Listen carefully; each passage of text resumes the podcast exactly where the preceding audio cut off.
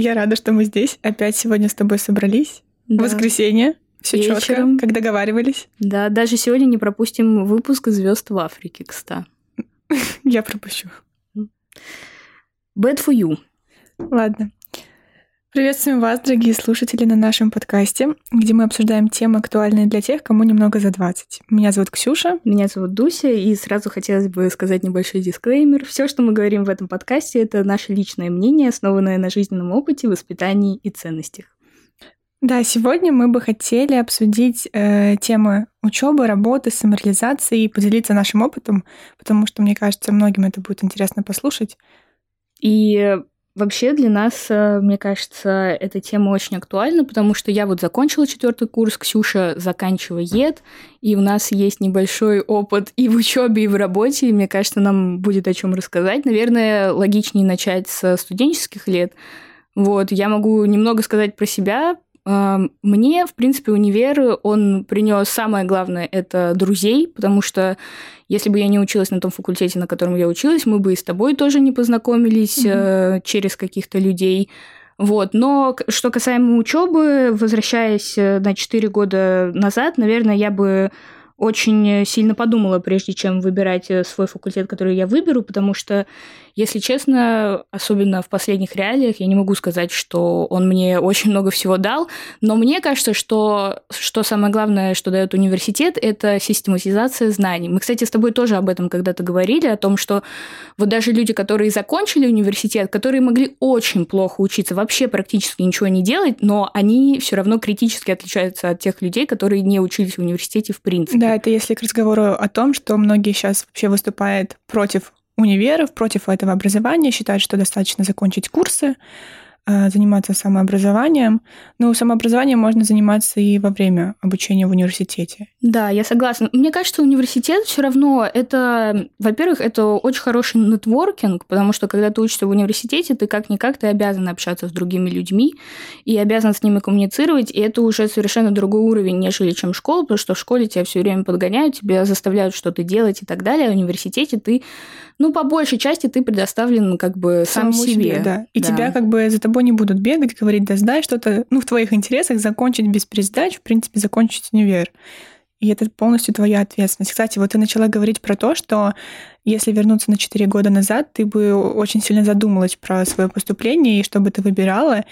Я с тобой полностью соглашусь. На самом деле это очень непростой вопрос, потому что когда я заканчивала школу, я, честно, не знала, куда я хочу идти.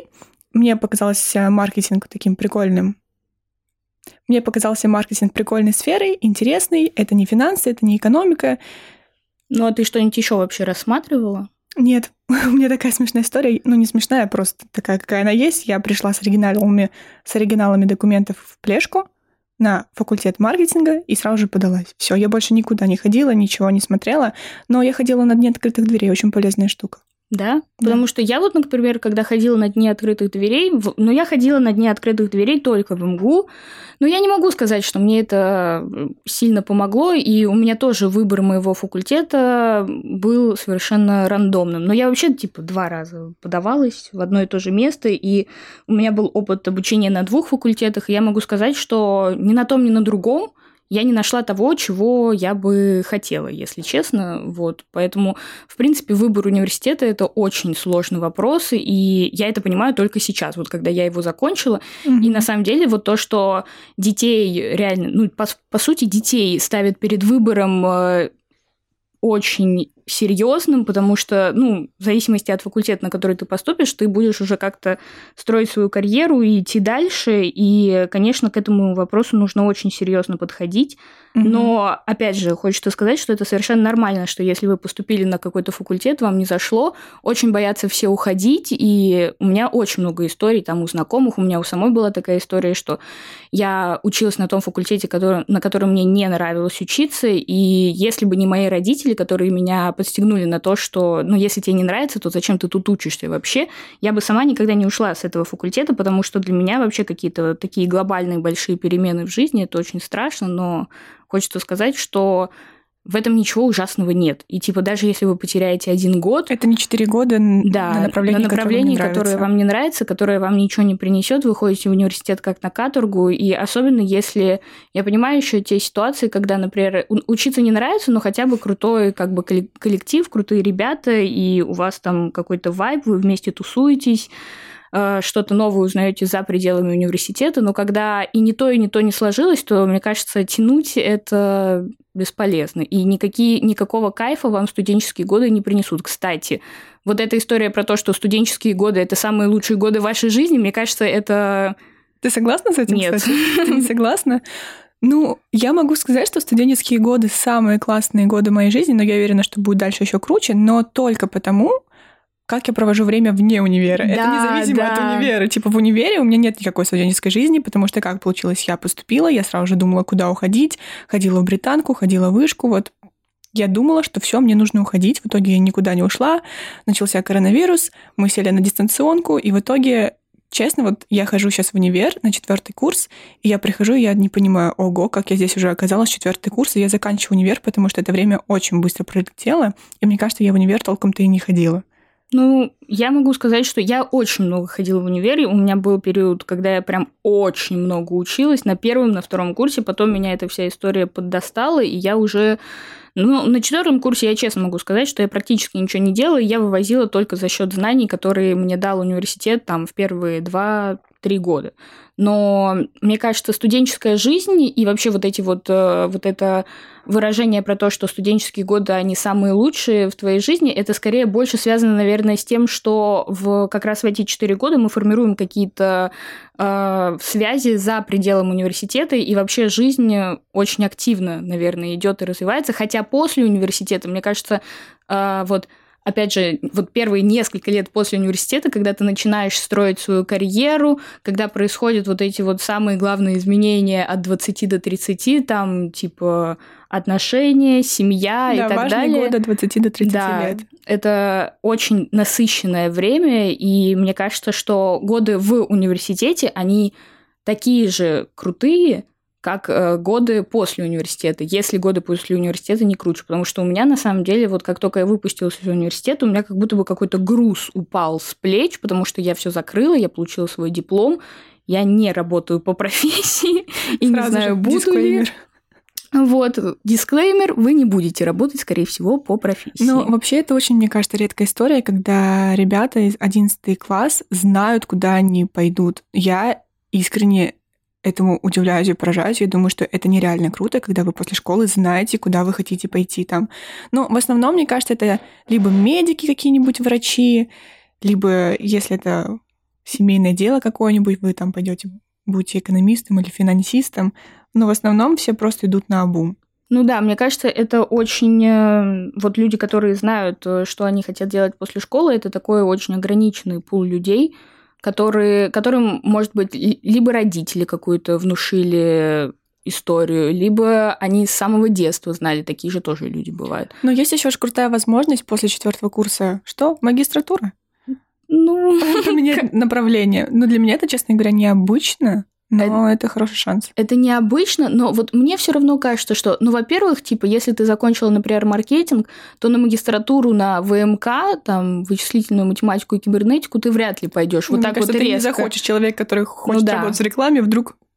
Ну Вот. поэтому можно как бы сме- мне кажется, можно даже не специально сменить, а немножко направление свое поменять и расширить. Но опять же, это выбор хорошей магистратуры. Хороших магистратур реально мало, которые бы не просто дали тебе корочку о том, что ты магистр, но еще бы какие-то реально знания, которые ты сможешь применять. И вообще, кстати, мне кажется, что знания, которые мы получаем в университете, это очень хорошие теоретические знания, но на практике все немного по-другому как бы Абсолютно. выглядит. Ну, я буду отвечать за свою сферу, так как я успела поработать в пиаре, в маркетинге.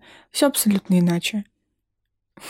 Ну, у меня нету такого большого опыта, но я вот тоже могу сказать, что я, я сейчас не работаю по профессии, я не знаю, смогу ли я в ближайшее время работать по профессии, учитывая то, что моя профессия это японист-переводчик, и Напротив меня очень уважаемый человек.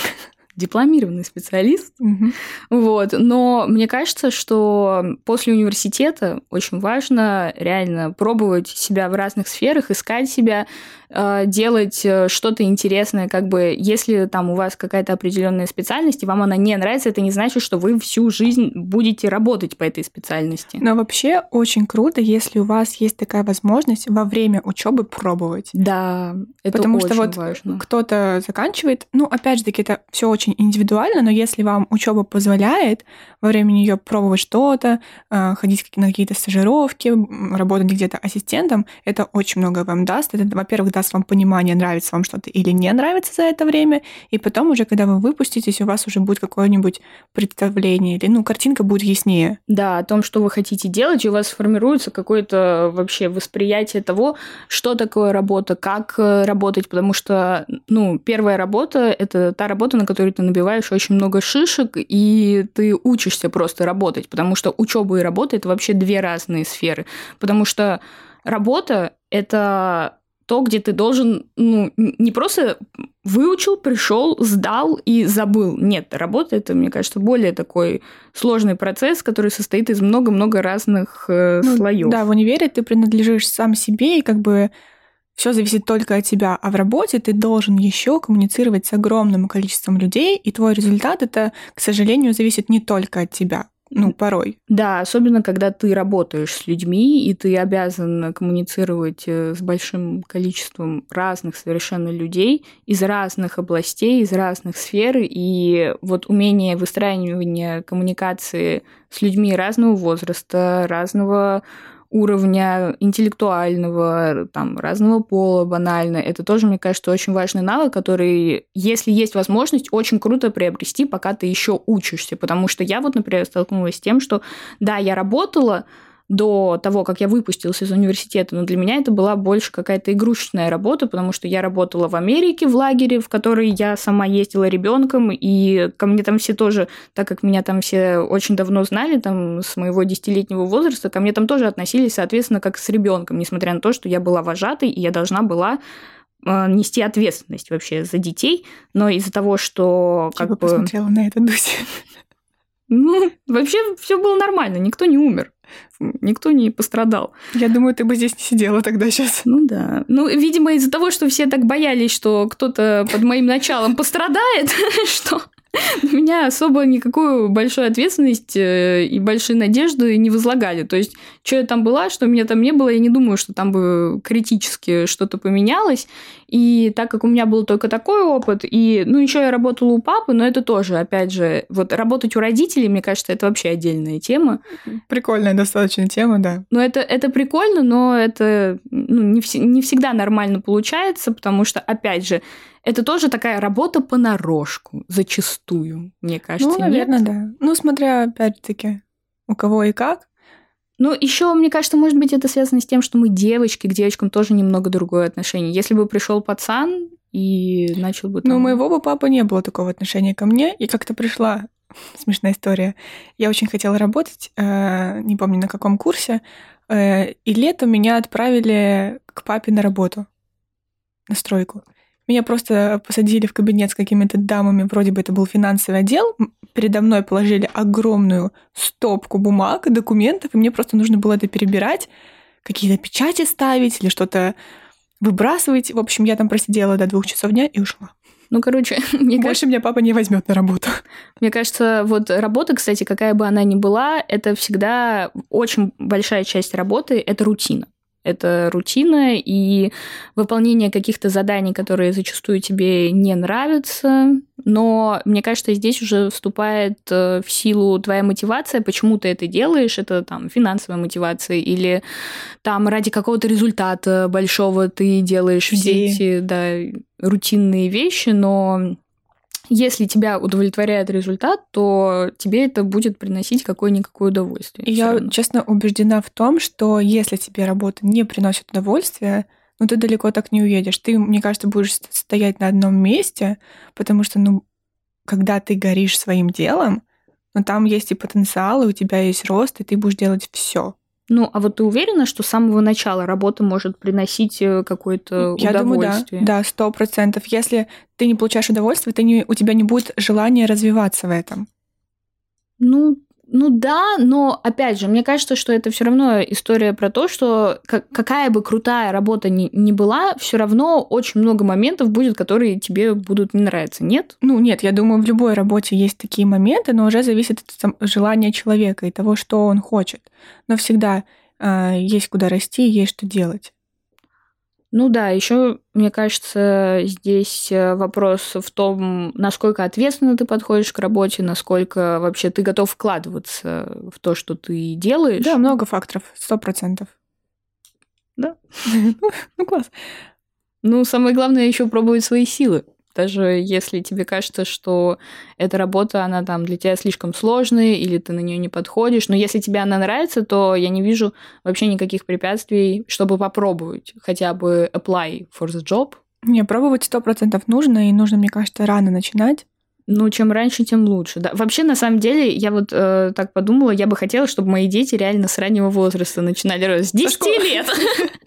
Нет, ну а что, в этом ничего такого нет. Ну, это как бы детский труд, э, но просто хотя бы прививать детям именно какую-то раб- рабочую этику, чтобы дети с раннего возраста понимали, что такое работа. Мне кажется, это прикольно. Я, я не говорю о том, что я буду их там нагружать, и они будут с 10 часов утра до 7 часов вечера мой ребенок 10 лет будет сидеть в офисе и ставить штампы. Но просто как-то прививать детям, что, что я, такое работа. Я бы, знаешь, что хотела прививать? Скорее всего, ну нет, ты хорошие вещи тоже говоришь. Э, просто при, при, прививать им э, умение учиться, умение решать какие-то вопросы, как-то критически мыслить. И я не знаю, как это делать, э, чтобы, короче, человек был стрессоустойчивым. Это очень важно. Мне кажется, если ты не стрессоустойчивый, тебе в работе нечего делать, ну, потому что столько бывает различных моментов. Бить детей будешь, значит. Морально. Морально, да, буду их прессовать. Ну да, конечно. Вообще стрессоустойчивость э, это, это как раз и на учебе тоже, мне кажется, прививается в университете. Ну, хотя, зависимо от того, насколько вас прессуют, но мне вот, например, университет, вот один из, кстати, положительных моментов, который мне дал университет, это то, что он привил мне стрессоустойчивость. Потому что у нас было такое, что на нас и прям орали, и говорили, что мы тупые, и когда тебе когда на тебя первый раз орут, ты готов расплакаться. Но когда это происходит каждую неделю, уже в какой-то момент тебе становится все равно. Ну, наорет и наорет. Привыкаешь просто. Ну да. Еще очень важный вопрос э, для многих студентов, учащихся, как найти первую работу. О, это очень хороший вопрос, потому что я сама... Ну, мне кажется, нету какой-то формулы, по которой можно найти первую работу. Там просто зарегистрироваться на HeadHunter и искать должности. Но, к сожалению, по моему опыту, это... Но мне папа всегда говорил с детства, типа, отправь 100 писем, на одно тебе письмо да. точно ответит. Это правда рабочая схема. Нужно писать, нужно не бояться, нужно пробовать, опять же таки. Да, в этом я, кстати, сто процентов согласна, потому что чем больше ты прикладываешь усилий, тем больше тебе возвращается. И как бы если ты отправил письма в 100 компаний, то кто-то-то 100% тебе ответит и позовет на интервью. И мне кажется, вот э, в поиске первой особенно работы самое главное это не отчаиваться, потому что у меня было такое, что вот у меня там пару раз не получилось, меня не взяли, куда я хотела, и я очень из-за этого расстраивалась. Мне казалось, что я никогда не найду работу, я буду бомжом. Ну, тебе проклятие. Мне проклятие не только по любви, но и в работе. Короче, во всех сферах на мне проклятие, но нет, ни на ком нету никакого проклятия, просто это, это не быстрый процесс. Вот об этом бы хотела сказать, что это нормально, если вы не можете найти работу за месяц или даже за два. Это как бы, это совершенно нормальная история, и очень часто еще бывает такое, что вам работа попадается просто из ниоткуда. Ну, типа, уже кажется, что все, ты не можешь ее нигде найти, и потом приходит в жизнь какой-то человек, который каким-то волшебным образом предлагает тебе где-то работать. Да, и не нужно бояться, если вы там видите какие-то условия, требования, все учатся. Вот, ну, как бы все с чего-то начинают, и мне кажется, каждый может это сделать. А, если у вас нет опыта, вот большой вопрос, то что вот я закончил универ, у меня нет опыта, а, на работе нужен опыт, и где его взять, если везде нужен опыт? Но Его при... можно взять. Есть очень много стажировок, можно пойти работать ассистентом. И очень-очень важную большую роль, особенно в большом городе, э, играют связи. Да, и на самом деле вот эта вот теория пяти рукопожатий, она тоже очень хорошо работает, вот. И еще очень важно понимать то, что даже несмотря на то, что у вас нет опыта, все равно хорошие специалисты, которые готовы учиться, они нужны везде, во всех сферах, и если вы придете на работу и дальше у вас не будет опыта, но вы будете как бы этим гореть и показывать, что вы готовы учиться, и даже если у вас вот прям вообще другая специальность, то это все равно не значит, что вам дадут отказ, потому что люди, которые готовы учиться и которые там горят своим делом, они нужны везде. Особенно, мне кажется, сейчас молодые специалисты, они все равно будут очень востребованы, потому что мир стремительно меняется, и все меняется. И вообще, мне кажется, концепт работы, он за последнее время очень сильно изменился, потому что если раньше все хотели работать в огромных компаниях, там, условно говоря, в каком-нибудь «Газпроме» и двигаться там по карьерной лестнице, то сейчас я все больше и больше встречаюсь с тем, что люди начинают работать в каких-то стартапах, в каких-то небольших компаниях, пытаются сделать что-то свое, и это тоже очень круто, потому что, ну, э, я, например, считаю, что я вчера об этом, кстати, думала, и мне кажется, что вообще в последнее, в последнее время такие есть компании-гиганты, как, например, там Microsoft, Google, Газпром, Лукойл, да, они всегда там типа были, есть и будут, но компании, которые, ну, не настолько большие, они уже будут потихоньку отмирать, потому что из-за ну, как бы стремительного стремительные измени... стремительного изменения международной обстановки, они просто не успевают перестраиваться под новые реалии, и сейчас на первый план как раз выходят какие-то такие небольшие стартапы, которые потом развиваются и вырастают во что-то большое, там коллабятся с кем-то, объединяются, и это очень прикольно. И вообще, мне кажется, коллабы — это супер вещь. Да, и нужно помнить, что Хорошие, ответственные люди нужны всем. Да, Да, всегда. и не нужно бояться ошибок, все ошибаются, это нормально. Если не ошибаться, то как бы, а как жить, что делать? Значит, вы ничего не делаете. Ну да, да. На меня вот неделю назад наехали на работе, и мне показалось, что меня сразу уволят. Но вроде пока все нормально. Это так не работает, Дуся. Блин, я надеюсь, что это так не работает, но у меня просто такое ощущение, что если я уже пришла на работу, то все, я все должна делать идеально, я должна а, я должна типа мысли читать э, своих э, руководителей, людей, которые дают мне какие-то задания, и даже когда вот мне что-то пишут, что типа вот сделай это, там, переделай там таблицу, заполни ее. Мне кажется, блин, какая тупая, я должна была это сделать, э, вот даже если мне никто ничего об этом не говорил, я должна была это сам, до этого сама додуматься и сама это сделать. Но я понимаю, что, наверное, это так не работает. И самое главное, что если у вас есть какие-то вопросы, их нужно обязательно задавать и не бояться этого, потому что нету тупых вопросов, есть незаданные. Вот так вот, да, Дусь. Да, и к твоим словам хочу добавить то, что люди не роботы. На самом деле я всегда думала, что вот когда я приду на работу, все работают вот как по часам. Как часы работают, так все люди идеально все делают. Но на самом деле нет. А, сто процентов я за то, что нужно, если ты берешься за что-то делать, это хорошо, но это нормально, что когда что-то не получается. Просто, честно, я на своей первой работе, на втором курсе, я очень много переживала, и потом у меня было, наверное, это можно назвать каким-то выгоранием, потому Ой, что... да, я помню, кстати. Ты помнишь период, это время? Да. Я работала несколько месяцев, и я работала круглые сутки, и вот когда в течение дня ты делаешь, делаешь какие-то задания, и ты делаешь их нон-стоп, а я хочу вот сразу же все сделать, и чтобы на мне ничего не висело. Но задания и задачи, они не заканчиваются, и нужно давать время. Вот утром ты сел за работу, вечером вот время уже пришло, ты закончил, ты больше ничего не делаешь, потому что иначе, ну, это правда очень тяжело. Да, да, конечно. Мне, мне вот тоже, мне кажется, это как раз специфика работы в каких-то небольших корпорациях, небольших предприятиях, особенно если ты еще не в офисе работаешь, потому что у меня тоже такое, у меня, у меня все время такое, что типа в рабочий чат все время все пишут, и в 11 часов вечера могут написать, и в 12, и в 6 часов утра могут написать, но это не значит, что ты все время постоянно должен быть на связи, как бы нужно все равно себе какие-то часы там давать определенные, когда ты работаешь и когда ты не работаешь. И это не значит, что если ты там сразу же не ответишь на сообщение, все, как бы все сгорит и ничего не получится. Просто Просто, мне кажется, это вообще история про то, что нужно ко всему полегче относиться. Да, и от нашей работы не зависит жизнь других людей, как у хирургов или у врачей. Поэтому все, эта мысль, честно, меня всегда греет, и я такая думаю, так, Поэтому, все хорошо, ничего поэтому страшного. этот подкаст для гуманитариев. Не, не для медиков. Точно. Хорошо, мы там закончили универ, ты закончила, я заканчиваю. Э, Сейчас я работаю, ты тоже, кстати, работаешь. Но ты чувствуешь то, что эта работа является твоей самореализацией? Или что это для тебя? Вот это вот понятие самореализация. Ну, мне кажется, понятие самореализации — это понятие на всю жизнь, потому что век живи, век учись, ну, это реально такая избитая фраза, но мне кажется, она максимально раб- рабочая.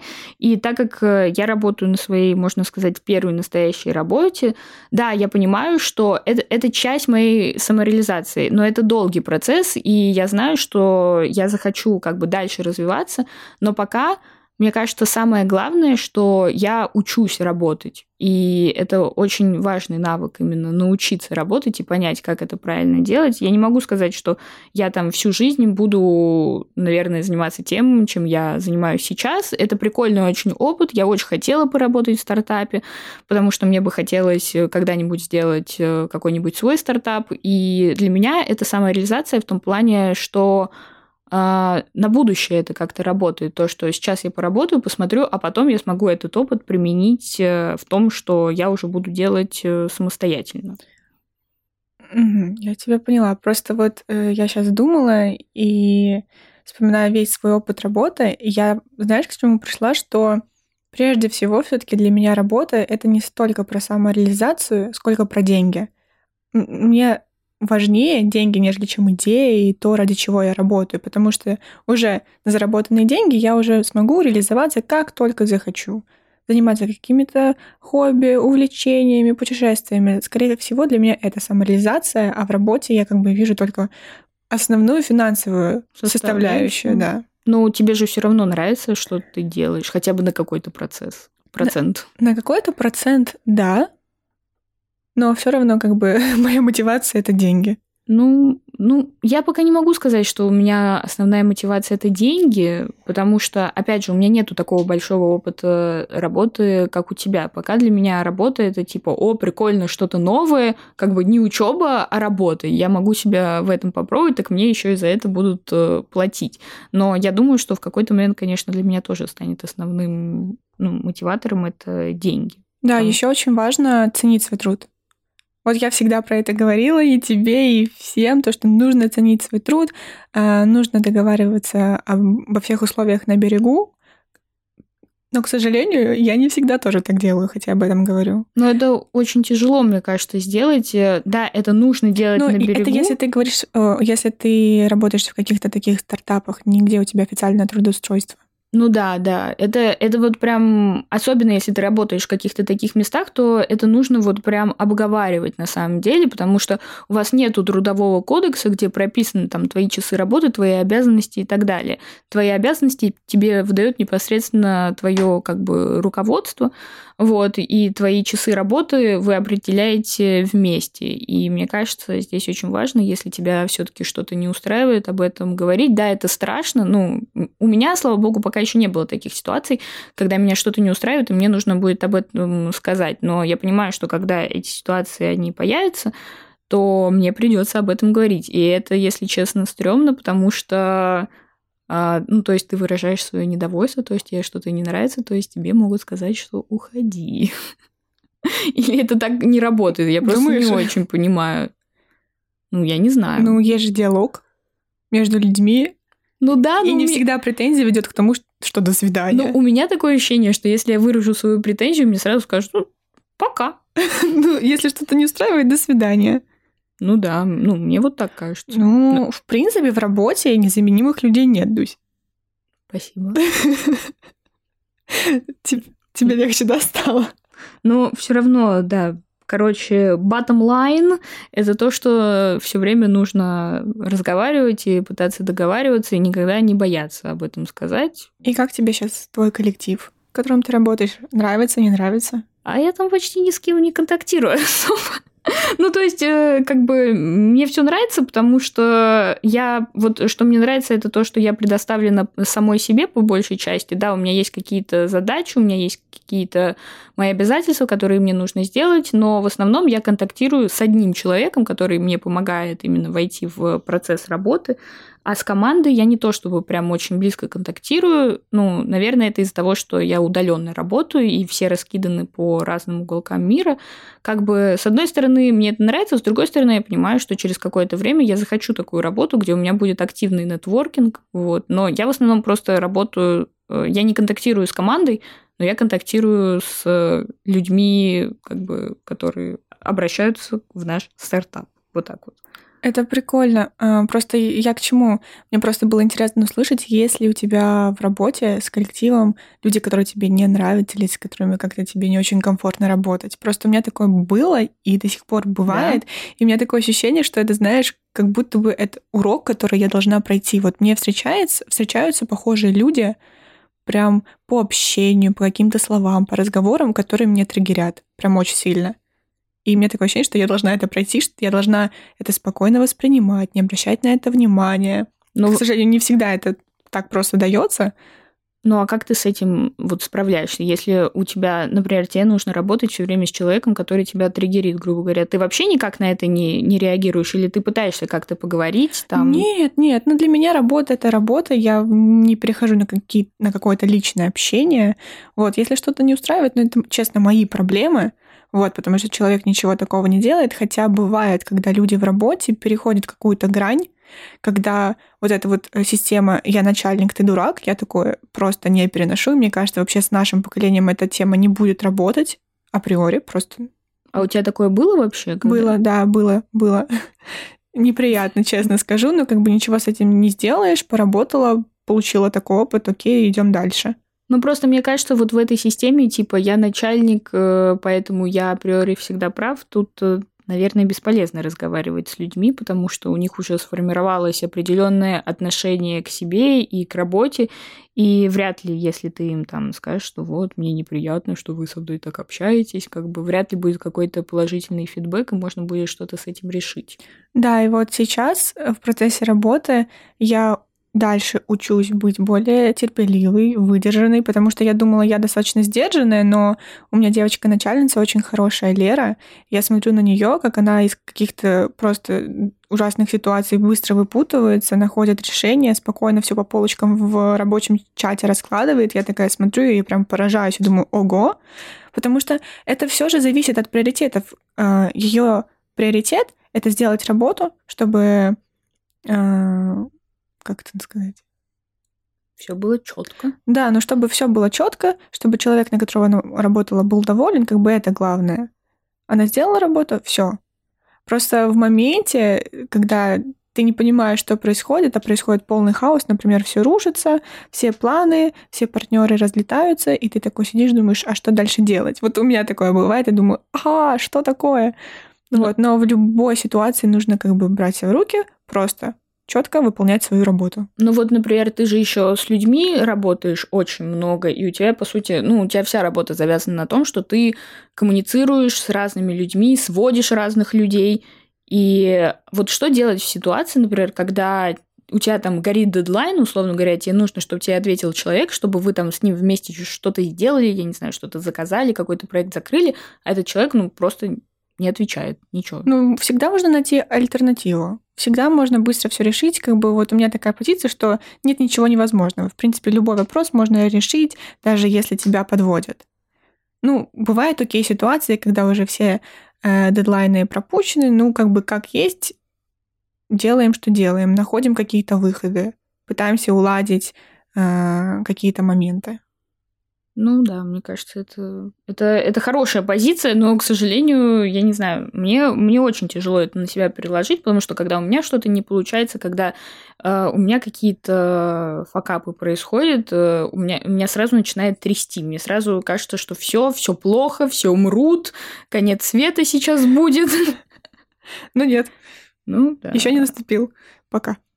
Слава богу. Но вот еще мне интересно, а, так как ты именно непосредственно все время коммуницируешь с людьми и работаешь с ними, то у тебя вот э, из тех людей, с которыми ты работал, вот у тебя остались какие-то полезные связи, какие-то полезные контакты, которые ты используешь?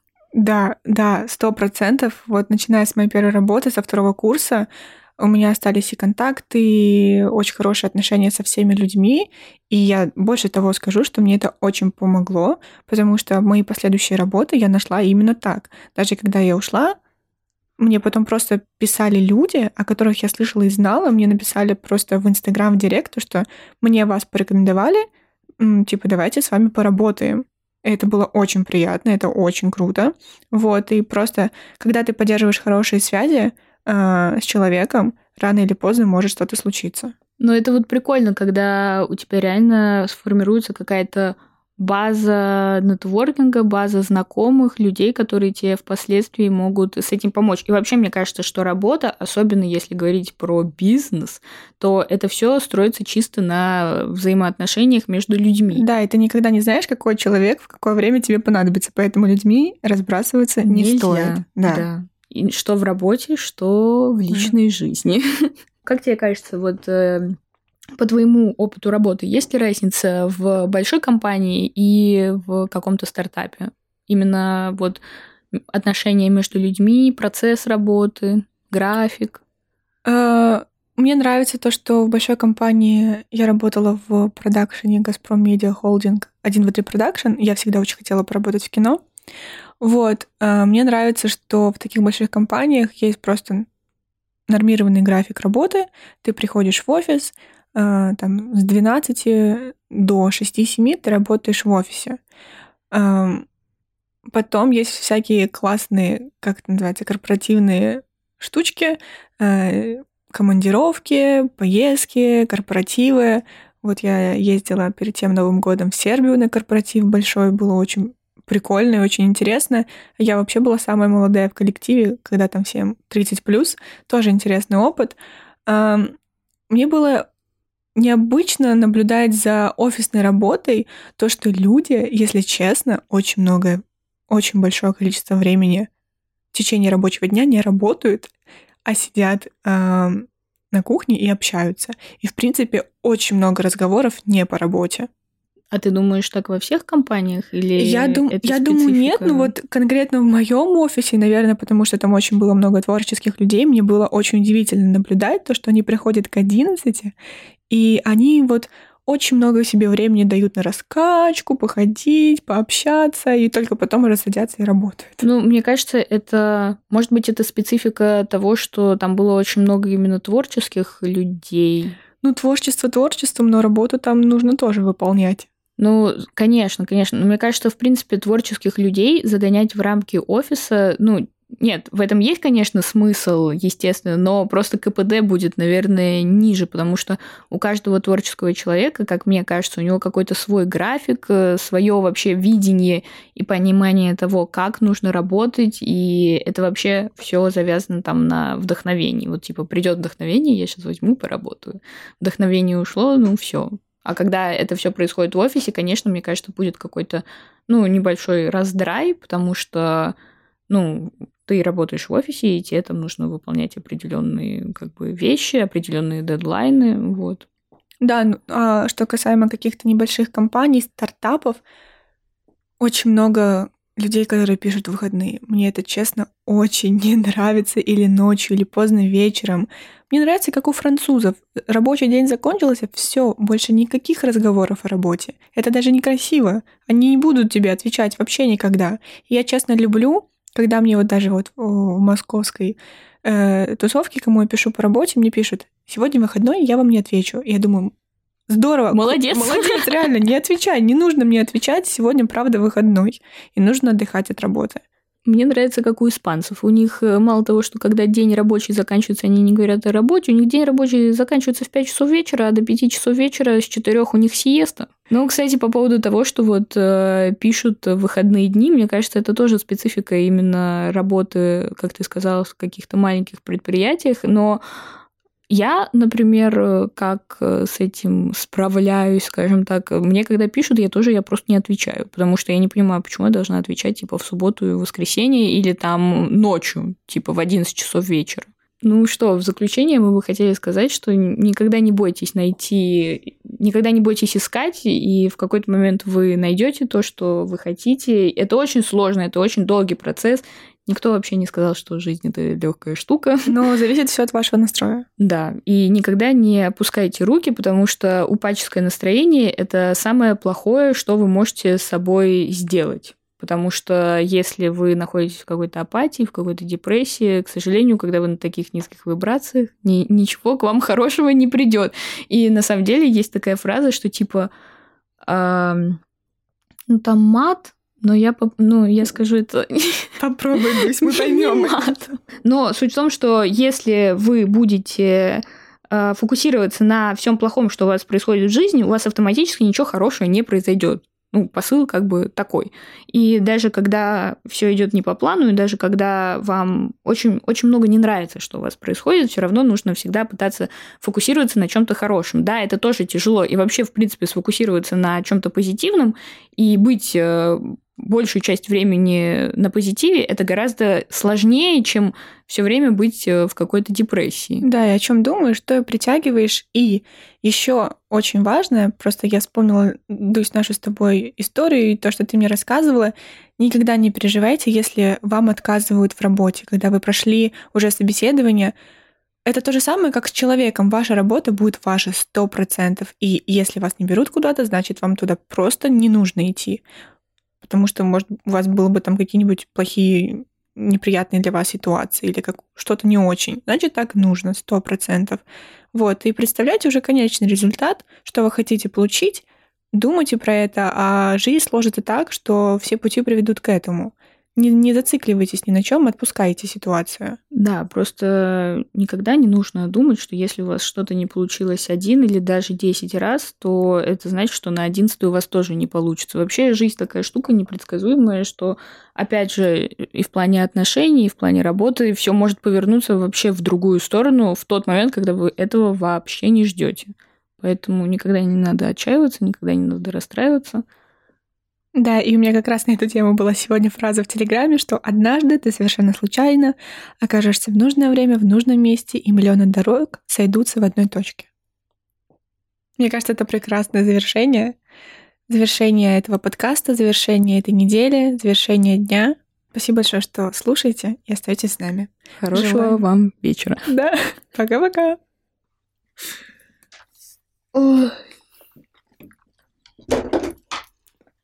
Ну хорошо. Ну, повырезаем там. Повырезаем, да, Дусь. Почикаем. Почикаем, и нормально будет.